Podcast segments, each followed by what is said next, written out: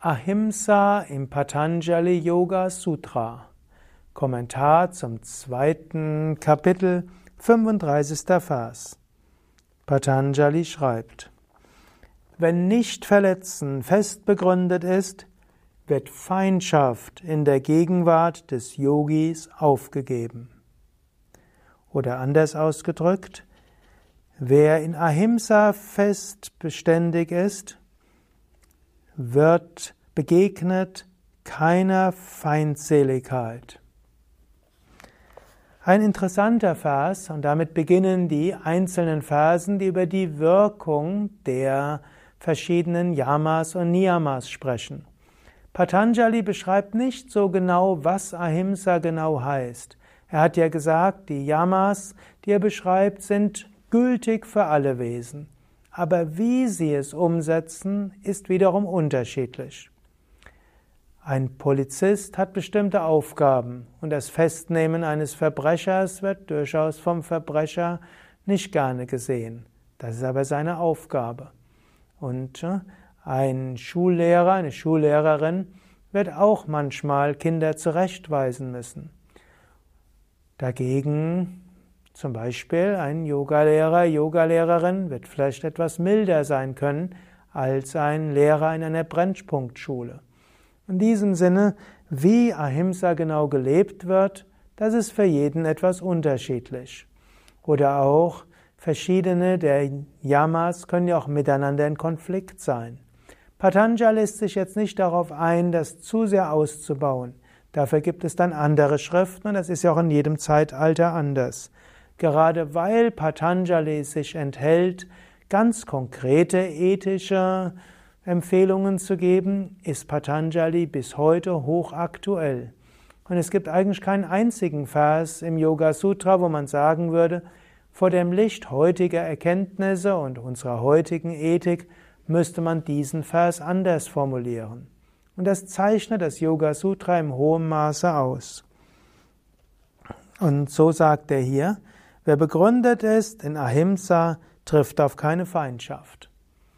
Was heißt das jetzt? Es heißt zwei Dinge. Zum einen, ein friedfertiger Mensch führt normalerweise dazu, dass andere Menschen ihn friedfertiger behandeln. Es gibt zum Beispiel Menschen, wenn die irgendwo in einer Gruppe sind, dann sind alle etwas friedfertiger. Und wenn dieser Mensch nicht mehr da ist, dann streitet sich alles wieder. Ein friedfertiger Mensch führt zu mehr Frieden in seiner Umgebung. Aber absolut stimmt es auch nicht. Auch ein Jesus Christus wurde ans Kreuz genagelt. Gegen Buddha gab es mehrere Mordanschläge. Auch gegen Swami Shivananda gab es ein Mordattentat. Mahatma Gandhi und Martin Luther King sind erschossen worden. So kann man nicht sagen, dass jemand, der verankert in Ahimsa, nie irgendwelche Feindschaft trifft. Aber auf einem anderen Ebene stimmt es. Ein Mensch, der voller Wohlwollen, Einfühlungsvermögen ist und gegenüber keinem Menschen Feindschaft hegt, hat auch nicht das Gefühl, dass irgendjemand anderes Feindschaft gegen ihn oder sie hegt. Swami Shivananda, als ein Mordanschlag auf ihn verübt wurde, hat nicht gesagt, ich vergebe meinem Feind, sondern er hat gesagt, Gott ist zu mir gekommen in Gestalt dieses Menschen. Nicht dieser Mensch war bösartig, sondern Gott ist zu mir gekommen in dieser Gestalt. Jesus hat zwar in der Bergpredigt gesagt, liebet eure Feinde, das ist aber eine Vorstufe.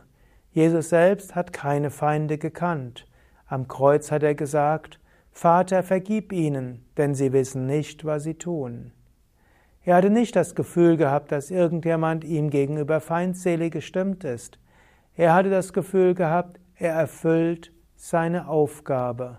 Er wusste, dass seine Aufgabe sein würde, am Kreuz zu sterben. Und die, die ihn ans Kreuz gebracht haben und diejenigen, die ihn gefoltert haben, gemartert haben, waren nicht böse. Er hat nicht das Gefühl gehabt, auf Feindschaft zu treffen. In diesem Sinne, wenn du fest verankert bist in Ahimsa und damit auch in Liebe und Mitgefühl, dann wirst du Menschen so tief verstehen, dass du noch nicht mal das Gefühl hast, dass Feindschaft da ist, selbst wenn jemand dir Schlimmstes antut. Und es ist letztlich auch ein Zeichen, dass du in Ahimsa verankert bist, dass du nicht das Gefühl hast, dass irgendwelche Menschen böse sind oder dir böse wollen. Vielleicht sind sie missgeleitet, so wie Jesus gesagt hat, sie wissen nicht, was sie tun. Vielleicht schaffen sie sich schlechtes Karma, vielleicht sind sie verletzt, vielleicht sind sie unwissend, aber du brauchst ihnen nicht böse zu sein. Bis du in Ahimsa fest verankerst, siehst du keine Feindschaft mehr. Denke mal darüber nach.